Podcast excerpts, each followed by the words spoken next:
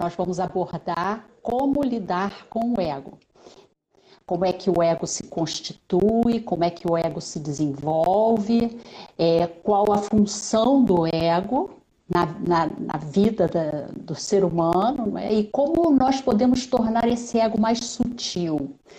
É, como nós vemos na literatura de Vedanta, como os swamis nos ensinam e nos passam, como tornar esse ego mais amadurecido, não é? até para a vida Maravilha. espiritual. Beth é psicoterapeuta, psicóloga, professora universitária já aposentada e membro do Centro Ramakrishna Vedanta do Rio de Janeiro já há mais de 10 anos, né, Beth? E Beth é uma pessoa queridíssima do nosso centro de Brasília e de todos aqueles que conhecem ela. É, eu, a gente fala Beth, né, doutora Beth, né? Na verdade, ah. Elizabeth Ribeiro.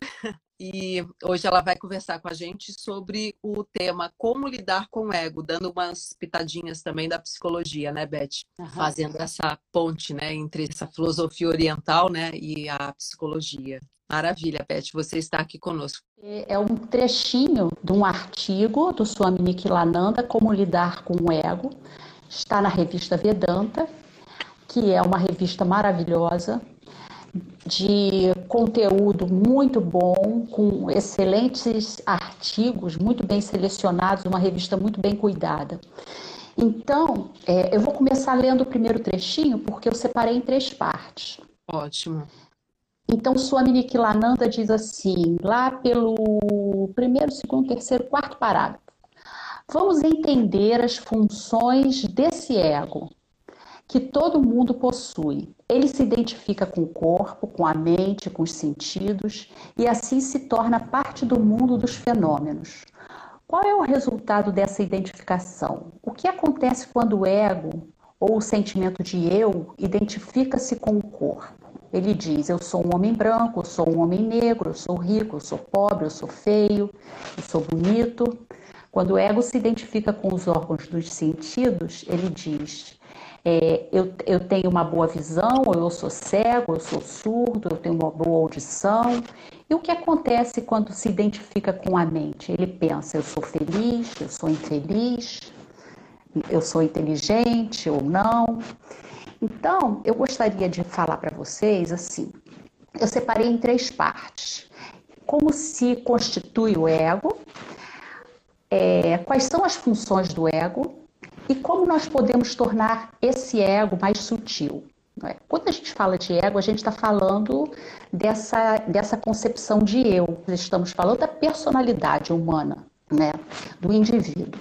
Então, como é que surge o ego? Como é que se constitui o ego? O ego surge no momento em que nós viemos ao mundo. Tá?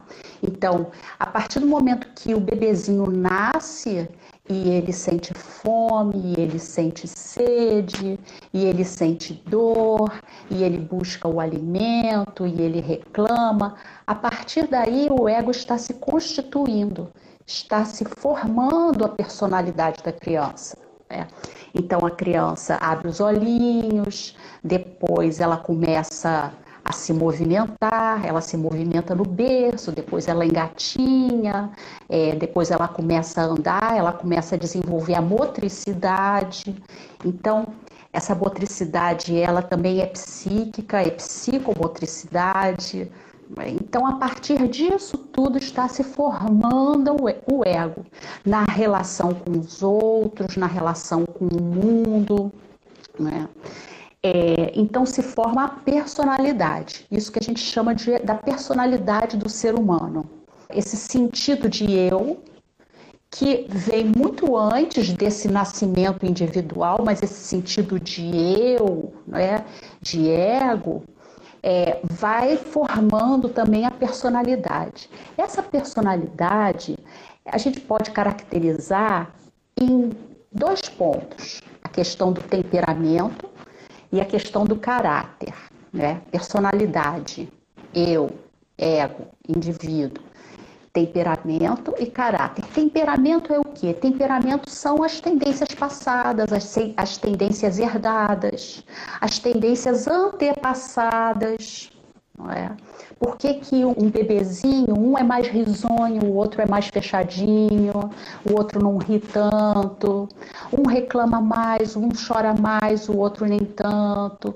Então isso tem a ver com o temperamento daquele bebezinho, daquela, daquela personalidade que já vai se mostrar mais e mais depois. E o caráter é tudo que a gente adquire através dos aprendizados no mundo. Aquilo que a gente aprende com a família, aquilo que nós aprendemos socialmente. Então, personalidade se constitui, o eu se constitui dessa forma. É? Então, o ego é, é uma figura que vem de um fundo indiscriminado nasce um indivíduo, nasce um eu, nasce um ego, tá? Esse ego, ele é instrumento da ação. É através desse ego que nós vamos aprender, que nós vamos desenvolver um trabalho, que nós vamos agir no mundo. Tá?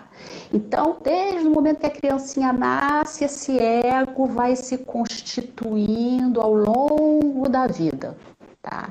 Essa personalidade vai se constituindo ao longo da vida e ela só deixa de se desenvolver quando nós deixamos esse mundo, quando nós deixamos esse corpo físico. Né? Ela só para de se desenvolver assim. Né? Ele continua se desenvolvendo. Então, por isso que a gente fala né? que o, a meta é, é o desenvolvimento de um ego amadurecido né? Mas a gente vai falar daqui a pouquinho. Quer falar alguma coisa, Liv? Não, tá ótimo. Faz algum comentário, não? Depois, tá é, depois o pessoal pode até perguntar para a gente fazer uma conexão com, com aquele ego cósmico, né? Que antecede, Sim. né? Sim. E aí, então, o Swami Nikilananda, ele continua. Esse ego está presente em todas as criaturas vivas, no animalzinho, não é? Ele é um princípio da natureza, não é? Que, é, que, que na filosofia Vedanta a gente vai chamar, é o arrancara, não é? Então, ele é o princípio da natureza. Ele é que dá aquela força para que aquela, aquele indivíduo, não é, aconteça no mundo. Então, ele está presente em todas as criaturas vivas, de uma forma ou de outra. Ele está presente como instinto nas plantas, nas árvores, é a vontade de viver. É, mas essa vontade, ela é instintiva. Tá? O ego também está presente nos animais, é, mas ele é parcialmente consciente. É? Então aí tem um ponto importante, porque no ser humano existe uma diferença né? porque o ser humano ele tem um ego que ele é autoconsciente desse ego, ele tem uma noção de que ele é um eu, porque ele consegue fazer esse movimento de reflexão. Né? Ele consegue se ver no espelho e se eu, eu sou essa pessoa. E aí aquilo que o Swami disse, eu sou feio, eu sou bonita, eu tenho cabelo assim, eu tenho cabelo assado, tenho os olhos assim, assado. É, então, ser é observador de si mesmo, né? Tornar-se objeto um... né, de si mesmo. É. Isso. Ele consegue ser um observador de si mesmo. Né? Ele consegue fazer essa auto, né? Essa autoavaliação. Ele tem esse movimento de autoconsciência. Você vê que até uma certa idade, né, um bebezinho ele ainda não se identifica no espelho. É? Isso aí vai fazer parte do desenvolvimento da criança. Sim. Não é? Então, mas o ser humano ele consegue fazer esse movimento, coisa que um bichinho não faz, coisa que uma planta não, não faz. Mas o princípio da sobrevivência, esse princípio de vontade de viver, está em todos os seres vivos. E é claro, no ser humano. E isso tem a ver com o ego. Tá? Então, o ego, ele tem a ver, ele tem várias funções, esse ego. Ele, tem a, ele, ele é um princípio de realidade, né? Então, é, ele dá a noção da realidade, da realidade do mundo dos fenômenos. Ele, ele dá essa noção do contato do eu com o mundo. eu, mundo, outro, um outro ser humano. É? Ele é um princípio de ação, é através do ego que nós podemos fazer escolhas no mundo. Tá? Ele é, como o Suami coloca no artigo, ele é um princípio de proteção, de sobrevivência. Por exemplo, quando nós sentimos medo, é, isso é uma função do ego. Nós sentimos medo, por exemplo. Graças ao ego, você coloca máscara para ir à rua no momento de pandemia, é graças ao ego. Uhum. É? Então, o ego, por conta dele ser esse mediador, ele é um princípio de realidade, é? é? ele que, é, é, é, esse ego que, vamos dizer assim, diz, é? vamos colocar a máscara, porque senão você estaria negando a realidade. Uhum. Por exemplo, existem pessoas que aí já são casos patológicos que negam, a, tem uma negação da realidade. Esse ego é um ego fragilizado. Uhum. Então, daí a importância do ego. Né? A importância nesse sentido, que ele, ele dá esse princípio de realidade, ele dá essa, essa, essa questão da sobrevivência, da proteção, não é? Porque é como se fosse assim, a vida quer viver. Né? A vida quer viver em nós, a vida quer viver, né? a vida ela, ela se mantém, né? e ela se mantém através dessa força. Uhum. Ela tem uma função, é, né? Aqui ela tem uma função. Aqui tem até um comentário é, uhum. que colocaram aqui, acho que foi a Elga, né? Que todos os problemas terminam quando o ego morre, né? Citando Shirama Krishna. Agora é interessante porque quando você traz a, essa importância, né, mostrando que o ego ele tem uma função, e se a gente tenta precipitadamente eliminar esse ego, você pode cair num estado patológico. Né? Esse é um, é um perigo. A gente vê muita gente às vezes falando, não, eu tenho que eliminar o meu ego, eliminar o ego antes de amadurecer esse ego que, que você vai tocar nesse ponto, né? É agora esse ponto, o amadurecimento do ego. Uhum. Porque olha só, não adianta é, nós, é, é, a gente precisa conhecer o ego, não negar o ego. Nós precisamos conhecer essa realidade. Então, a gente só pode dar o salto Sim de um chão, né? conhecendo essa realidade, porque senão se torna uma negação. A gente precisa tomar Verdade. muito cuidado com isso, muito cuidado. É, então, aí o Swami Nikilananda continua. Quando o ego do homem purificado pelo conhecimento de Deus Embora ainda veja e ouça e durma e come, coma, esse homem sabe que ele não está fazendo essas coisas. Ele sabe que é corpo, que é órgão de sentido, que é mente, que tem essas funções e que ele é o espírito eterno e puro. É? Então, o que, que o Swami Nikhilananda é, é, nos sugere pensar, refletir? Então, é importante que nós conheçamos é, essa, esse desenvolvimento do ego, essa constituição do ego, essas funções do ego, não para negar o ego. Conhecendo o ego, nós podemos torná-lo mais sutil. É? Como que nós podemos tornar esse ego mais sutil? É? é, quanto mais flexível é esse ego, mais sutil esse ego vai se tornar. Então, é aquilo que nós vemos na literatura de Vedanta, que é a questão do ego imaturo, do ego maduro. Muitas vezes, um ego imaturo é um ego fragilizado, é um ego ferido. Pode ser, é um ego ferido.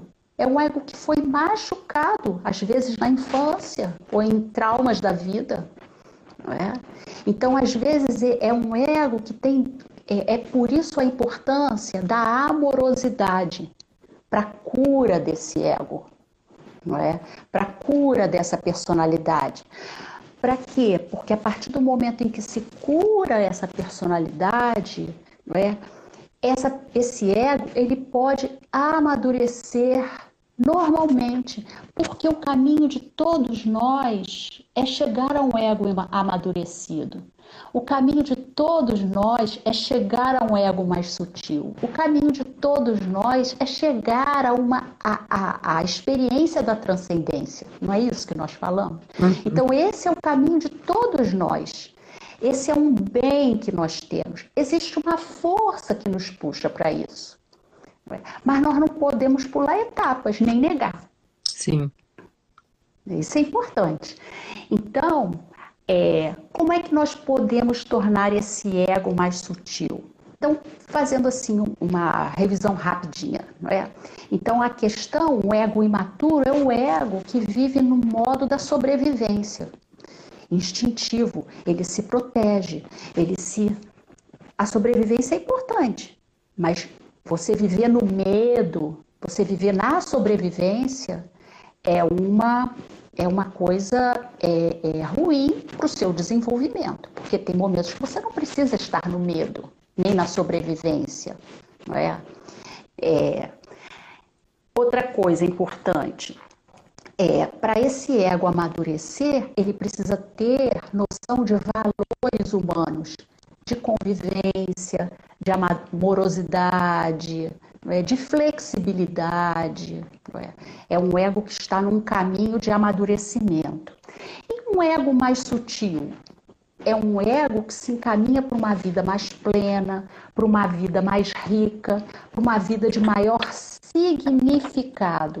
Significado humano, é? significado de que existem coisas maiores do que eu, não é?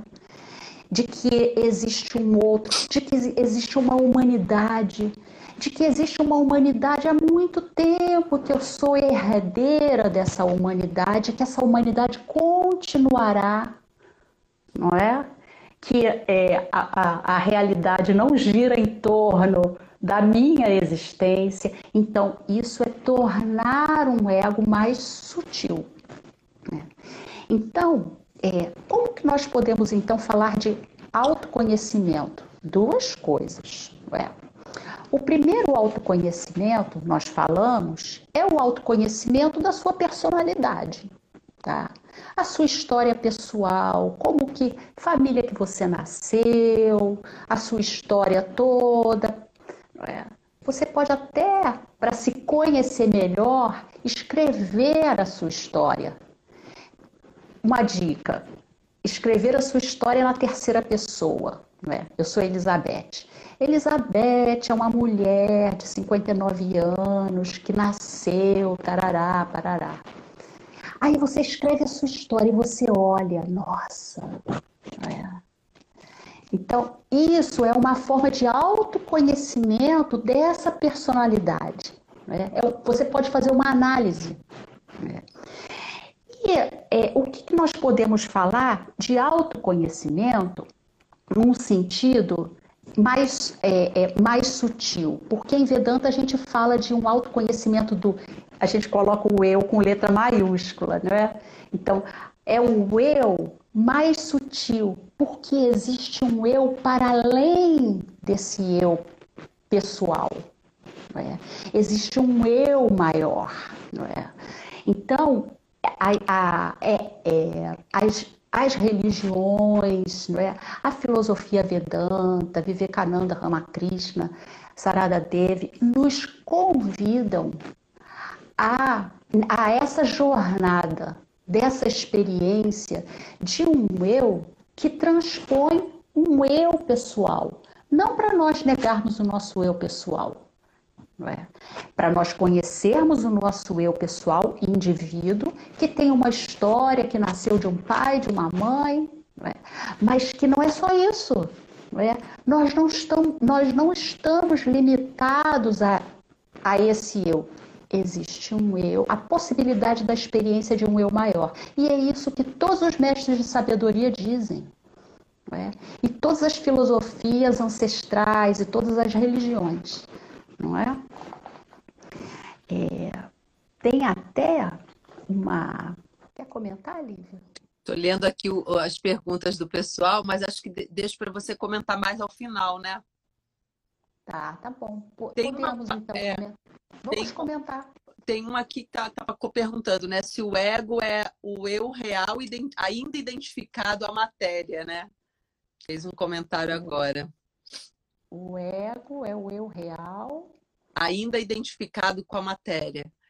perguntando, né? Se o ego é o eu real identificado com a matéria.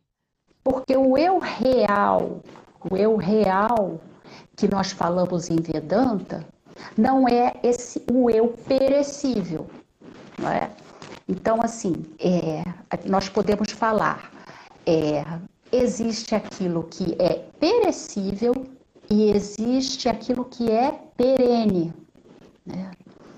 Existe aquilo que é para sempre, que é eterno.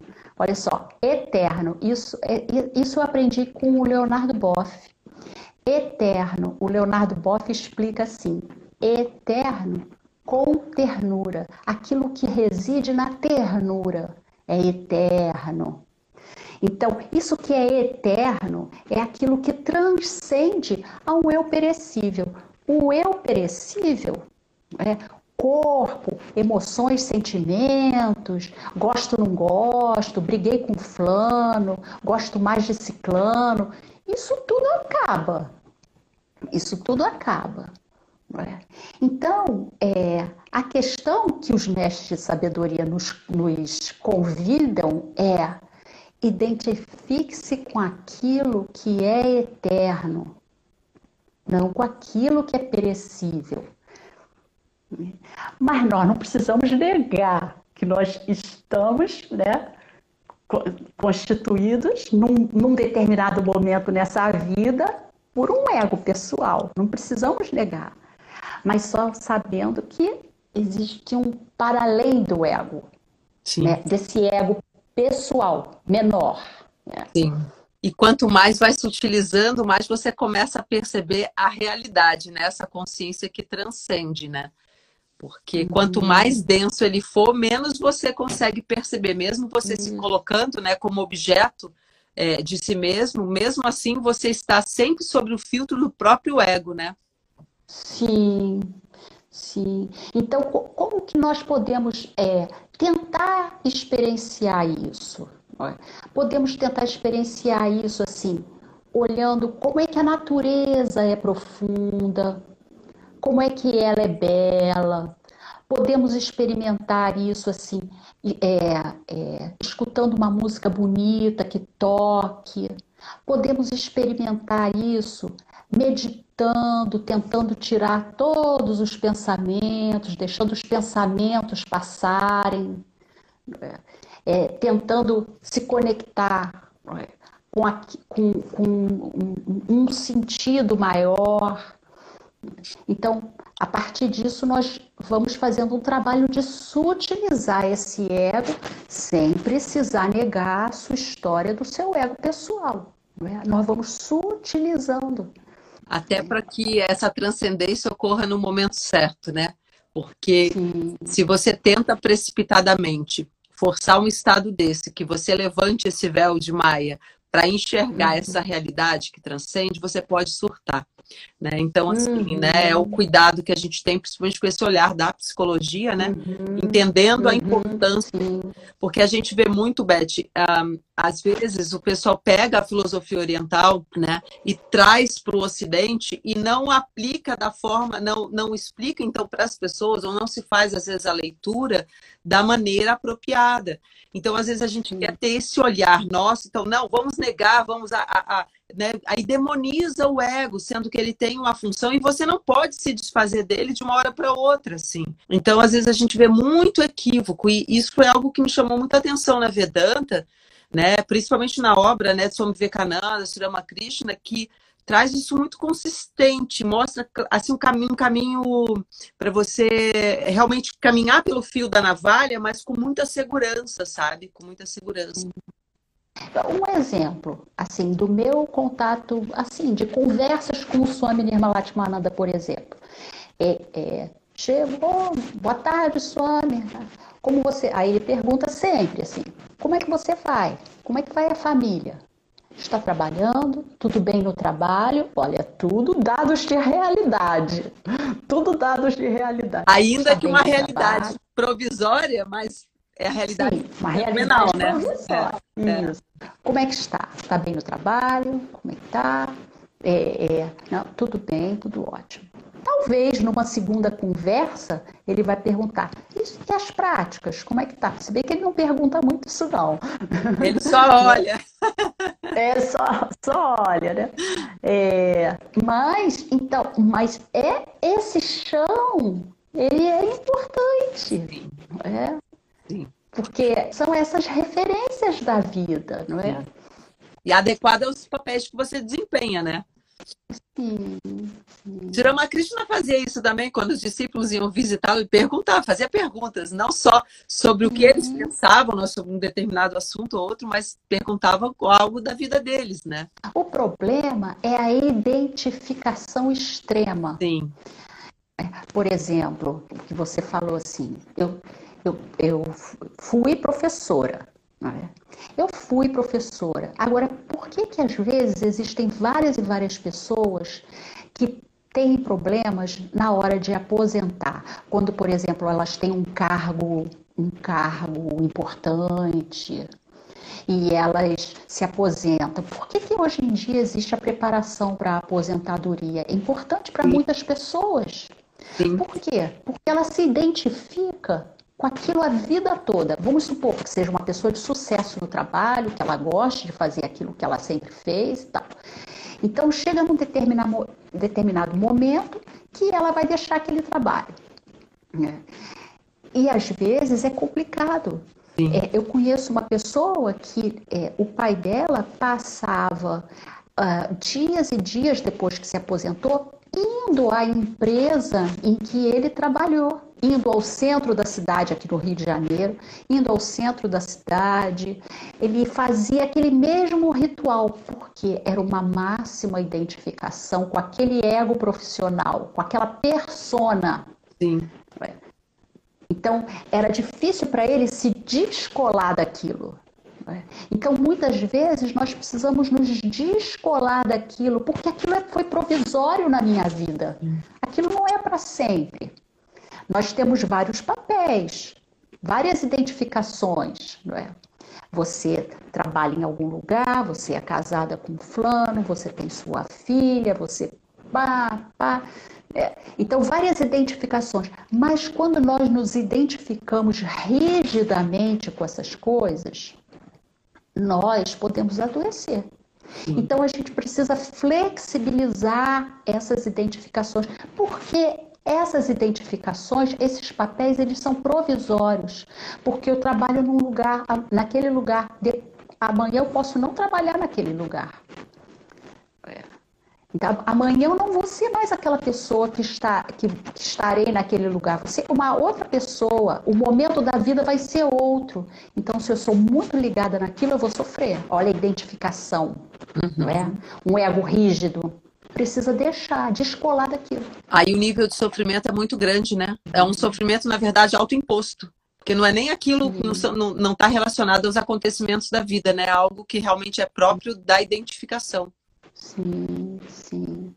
Então, quando você está num trabalho né, de flexibilizar esse ego, você está num trabalho de tentar sutilizar esse ego, to tornar esse ego mais não é, Uhum. mas é, não identificado com, com esse papel tão transitório, mas Sim. com algo maior. Com certeza. Tem dois comentários que tem bem a ver com isso que você está colocando aqui. O, o Demétrio colocou algo é, é, que normalmente quando se lê nos livros, que fala que você tem que destruir esse ego por meio da meditação e tal. É, porém, o ego é uma parte importante né, nesse mundo né, fenomenal, quer dizer, ele tem uma, um papel importante. Então, como é que pode lidar com ele? Aí depois o, o, o Marcos Valone comentou algo aqui com relação ao ego transcendente. É ele diz como é que nós poderíamos ficar sem ele. Não dá é, para ficar sem ele. Não dá para ficar sem ele, exatamente. Não. É porque a gente precisa adequar a linguagem Sim. do a nossa linguagem. Sim. Porque é, é, diferente, a gente precisa adequar a linguagem. É, porque uma coisa é o domínio do ego sobre, sobre, sobre você, sobre o teu ser, e outra coisa é ele existir como um instrumento, você ter consciência disso. E na medida que você vai se utilizando, você vai modificando o domínio que ele tem sobre você. Né? Principalmente nessa parte que você comentou dos medos, né, Beth? Porque há medos que eles são, é, eles, eles inclusive nos protegem, como você colocou, agora há medos imaginários, construídos né, pela uhum. pessoa, e esse ego ele vai forjando isso porque ele quer estar tá bem na fita, né? A gente fala assim, ele quer estar tá uhum. bem com, com, todas as situações, né? É a coisa da, da, da, vaidade também, do, do senso de importância, né? Aí tem uma, uma frase aqui que o, foi, foi o Marcos que colocou, é, aos poucos, ele abandona o seu senso de importância e à medida que a consciência é, está mais sobre o Atma, né? Quer dizer, eu, na verdade, o ego vai enfraquecendo. Então, é até interessante o destruir. Às vezes a gente fica pensando assim, vamos pegar o ego e vamos, né? E não é isso. Você vai fortalecendo, aumentando, ampliando a sua percepção, tendo mais lampejos durante a meditação desse estado que transcende, né, Beth? E aí uhum. aquilo vai ficando, quer dizer, você vai transferindo aquilo que Jung fala, né? Do, o domínio não é do ego, passa a ser do próprio self, né? Sim, sim, sim. Tem até uma. Até a, a Vraja Prana, num artigo dela, também na revista Vedanta, Uma Vida Plena de Significado. Esse artigo é muito bacana, gente. Tá na revista Vedanta. Essa aqui, olha, número volume 2, número 2, abril, junho de 2014. Tá? Essa aqui.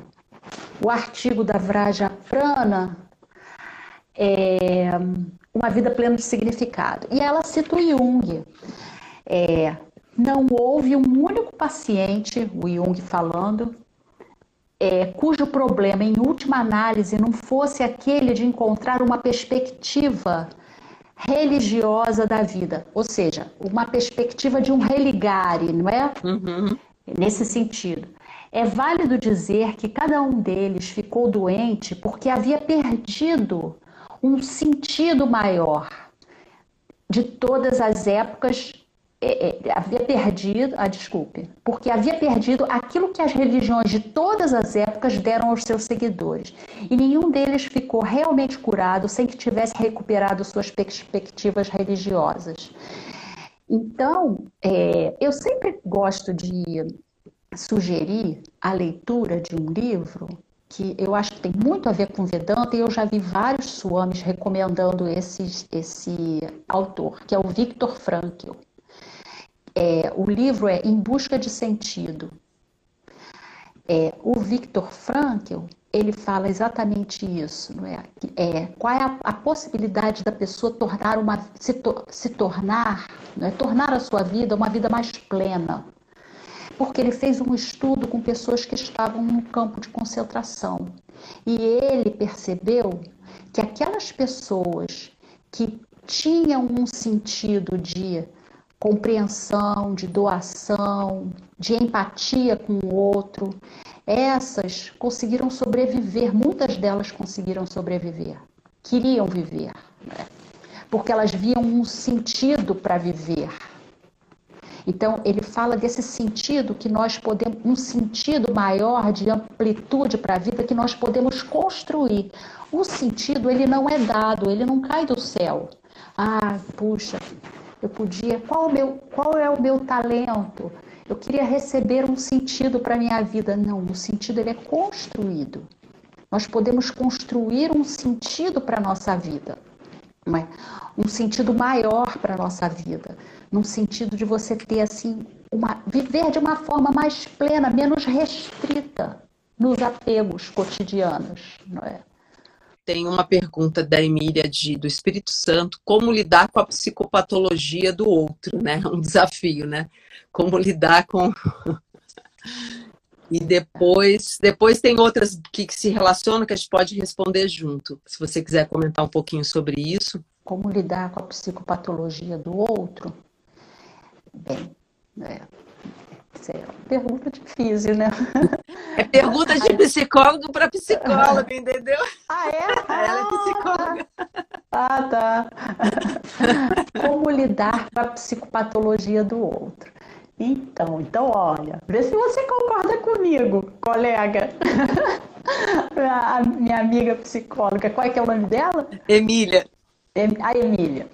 Emília, é, então, é, primeiro, é, tentando perceber é, que as questões do outro são questões do outro. É difícil isso, não é? Principalmente quando nós convivemos. As questões do outro são questões do outro, é? e as suas questões são outras questões. É? Aquela pessoa faz aquilo, porque aquilo tem a ver com a história dela. Então é importante que você não se tente não se misturar com, a, com as demandas, né? É, com as dificuldades que são daquela pessoa. É tentar, de novo, é tentar se descolar, né? entendendo que é do outro, tendo compreensão, tendo empatia? Mas tentando ver que é uma questão do outro, que só ele vai poder é, resolver. Se ele te pedir ajuda, aí é claro que você vai poder ajudar, né? Não Mas entrando na dinâmica, né? Não entrando na dinâmica do outro, né? Exato, isso aí. É. Não entrando na dinâmica que é do outro. É. Mesmo que esse outro é seja alguém muito próximo a nós, né? Mas a gente precisa realmente aprender a fazer essa distinção, né? Sim. Uhum. Talvez uma coisa que ajude, né, Beth, na medida que você faz um trabalho de sutilização do seu próprio ego, facilita você também não ficar preso ao ego do outro, imaginando ali conectar-se com aquele ser, né? Com, com um ser Sim. que também está no outro, né? Um ser é verdadeiro, né? Uhum. Gente, tem várias perguntas bem bacanas aqui sobre essa questão do, do ego, é, mas você continua na sequência. Eu quero só até avisar para o pessoal, porque são perguntas muito pertinentes é, e que, caso não dê para a gente responder hoje. Pra... Podemos ficar nas perguntas agora. Tá, essas perguntas aqui, elas envolvem filosofia Sankhya também, é, que é bem interessante, que o pessoal está querendo saber aqui, ó, peraí, é possível falar em morte do ego, em abandono do ego, ou só existe um eu ou eu real? Aqui, é, é, essa é uma pergunta. Mas acho que isso até foi mais ou menos respondido, né? Quiser comentar um pouquinho sobre isso, aí a gente entra no, nos outros que perguntaram sobre a relação da mente e do ego. É, é porque eu tentei fazer uma abordagem né? falando assim de nós, pessoas, é? pessoas que vivem, vivem no mundo, né? É, no mundo, têm as suas famílias, os seus trabalhos. Né? Então, eu não estou falando de casos, né, de situações de pessoas santificadas, não isso. Estou falando, falando para nós, né? pessoas comuns que se utilizam do ego e o ego ainda não está tão domesticado, né? Assim, né? Tão, exatamente. Né? exatamente. Não utilizado, a gente né? tem a, a, possibilidade de se utilizar esse ego. Nosso trabalho é esse. Sim. É, é nascer, esse ego se desenvolve, porque ele precisa se desenvolver, porque é a partir dele que nós vamos aprender coisas, não é? vamos ter uma profissão, então, é, ele precisa se desenvolver, mas depois você precisa olhar para tudo isso aí e fazer uma autoanálise, uma reflexão. Bem, não é bem assim. Bem, não, eu posso ceder aqui, eu posso flexibilizar ali, tentar flexibilizar esse ego e sutilizar esse ego. É esse é. o caminho, assim, né? Ampliar. É, ampliar. E e uma das coisas que, de repente, ajudam a gente a sutilizar, obviamente, é essa autoanálise. A própria meditação ajuda você a sutilizar esse ego. Então, na medida que você medita né, e tenta transcender o nível da mente, você começa a perceber uma outra instância de si mesmo, que daí é na dimensão da consciência, né, do eu real, que você enfraquece o poder desse ego sobre você. Sim. É interessante quando eles perguntam sobre a relação então da mente, do corpo, né? Tava, é, tava até me lembrando do Swami é, Nirmalatmananda explicando sobre os, os estados da mente, o próprio Swami Chitananda também, né? No, no Raja Yoga. É, inclusive com relação aos estados né, de vigília, de consciência, quer dizer, esse ego que a gente fala, esse ego que a psicologia aborda, esse ego ele atua no nível de vigília, né? No estado de vigília né? Uhum. Mas o princípio arrancara, ele existe além do estado desse estado de vigília. Ele continua, ele não, ele inclusive ele continua encarnação após encarnação, porque é, estavam perguntando com relação a quando você morre, a perda do corpo físico e tal, né, mente e tal, mas o, o, o corpo causal continua. Isso tem a ver com Budi, pois com a Ramkara. Então, quando a gente pensa naquele princípio do, a, a, que dá a noção de, de nós mesmos, né, aquele, o Antakarana, que tem é, Budi, é, o, o próprio Aramkara e Manas. Manas, obviamente, a gente às vezes traduz, né? Falando pessoal aqui, né? Como, como mente, mas é mais do que mente, né? Envolve Tita também, que, que é que é essa, na verdade, essa memória toda de essas tendências também que você fala, né? Fica tudo armazenado e por uma busca de prazer, é, vai retornando, vai buscando tudo aquilo. Então, esse, é, vamos dizer assim, isso, isso continua. Você, cada, cada encarnação, você forma um novo ego humano, né? um ego histórico, vamos assim dizer, né? Mas existe um princípio, né? esse princípio dessa individualidade que está ali, que ainda não é a individualidade real, como o Swami Vivekananda fala para gente, que ele, quando conversava né, com, com o pessoal da psicologia também, é, ele diz assim, não, vocês não sabem ainda o que é individualidade, né? Ele, é. É, é. muito interessante isso, né? Então, assim, é bom para a gente ver que, na verdade, tudo isso é instrumento, né? É, é, tanto o corpo quanto a mente são instrumentos. E a mente, com, com as memórias, com a memória do eu sou profissional, eu trabalho naquele lugar, porque isso tudo, o, o vamos dizer assim, o link é a memória, né, Beth? É a memória, que uhum. é como uhum. você falou, a pessoa trabalhou a vida inteira ali naquele trabalho, tem um, uma memória que diz, eu sou aquilo. Então, essa identificação, ela tem uma, uma, uma ligação direta com a memória, né? Com Tita, uhum. né? Então, é, é. é... O, o, trabalho que a, a gente questão, tem, né? A questão é, eu não sou eu não sou restrito àquilo. Isso. A questão do adoecimento é quando a pessoa se percebe restrita àquele papel. Ela é muito mais do que aquilo. Sim. É. Perfeito. Ela é li ela é, tem a possibilidade de ser livre. Ela é muito mais do que aquilo. Perfeito. Gente, acho que, que deu para responder o que o pessoal comentou. Se eu, deu se eu não escapei alguma pergunta, porque eu juntei, eram duas perguntas, os dois aqui na sintonia. Cristina Deva da Bahia e é, Vaz da, perguntaram mais ou menos na mesma sintonia, né? Mas, de qualquer forma, caso não tenhamos respondido, né, Beth? Podem é. enviar é. no direct para a gente, fica como sugestão de um tema para a gente abordar depois, porque isso às vezes gera confusão nas pessoas, porque às vezes a gente está falando do ego histórico, aquele ego, como a Beth estava comentando, que nasceu ali da relação com, com a, a, a, tua mãe, as pessoas que cuidaram de você, o contexto né, que você nasceu, mas existe esse princípio que a Beth também colocou, arrancar, né? Que é esse ego cósmico, que, uhum. que, na verdade é maior do que, do que esse nosso egozinho histórico. Né? Ele, uhum. ele continua, encarnação após uhum. encarnação, ele continua.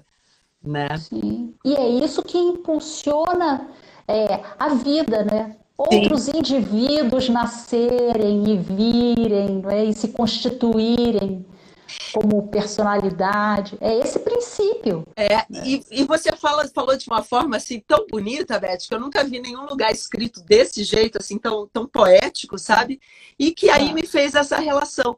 Porque quando a gente pensa na, na manifestação e vai pensando assim, como esses princípios foram surgindo. Então, quando, vamos dizer assim, essa matéria primordial, né, para a Crite, né, quando ela se manifesta, então tem os gunas, né? As três tem grandes tendências, né? É, do primeiro, da primeira tendência vem Budi. Da segunda, que é já Rajas, vem a, a, a esse é, Ahankara. Né? Então, Sim. olha que coisa interessante, né? Quando você traz assim, é o princípio que motiva a vida, claro, porque é a ação, é o conflito, uhum. né? É o movimento, uhum. né? Tanto nesse nível cósmico quanto nesse nível individual, histórico, né? Então, assim, quando você fala dessa forma, assim, a, sabe qual é a sensação que eu tenho, a leitura que eu tenho? Ah. Acolhe esse ego, sabe? Né? Não precisa demonizá-lo, sabe? Não, a, né? não. Não, não precisa. Eu até escrevi aqui uma, coi uma coisa que tem a ver com isso, não é? é a, essa coisa da autocompaixão, não é? Sim, Acolher esse ego, não sim. precisa demonizá-lo. Sim. Porque é, é, muito, é muito bonito, é uma trajetória. Sim. É uma trajetória, é a caminhada de cada indivíduo humano. E não É é, feito de culpa, né, Beth? Não é feito Não. de culpa. É. Olha que coisa bonita, olha quantos e quantos indivíduos, não é? Personalidades, egos já passaram, não é? E, e é a grande caminhada de todos esses de- desses indivíduos. é? Então, de, de- de- é, se constituindo como ego pessoal e descobrindo que existe uma possibilidade maior e que a caminhada, a jornada continua. Sim, com certeza. Muito, muito bom para o Eu tô poder vendo que a depois. Luanda, eu tô vendo que a Luanda está aí. Oi, Luanda. Muito queridinha, Luanda, grande amiga psicóloga. Bacana. né? Bastante gente A de Fernanda, a Fernanda foi minha aluna, psicóloga. É, mandou um abraço para você aqui, ó, professora, saudades. Porque depois os Saudade. comentários apagam, né? Aham. Mas É. maravilha. Beth, quero te agradecer. Acho que a gente vai ter que terminar por aqui, senão eu não consigo salvar essa live. Tá bom, tá bom. Beth, você vai voltar, Beth. Não tem como não Tá. voltar. Tá bom? Já está convidada. Te agradeço de Tá bom. coração, Tá bom. tá? E, gente, Tá bom. agradeço vocês também pela presença, pela participação. Terça-feira que vem a gente continua, 19 horas. Tem live também de novo. Tá bom? Aham. E compartilhe beijo, com os amigos, né? Um beijo para todos. né? Obrigada, Beth. obrigada. Tchau. Tchau. Tchau.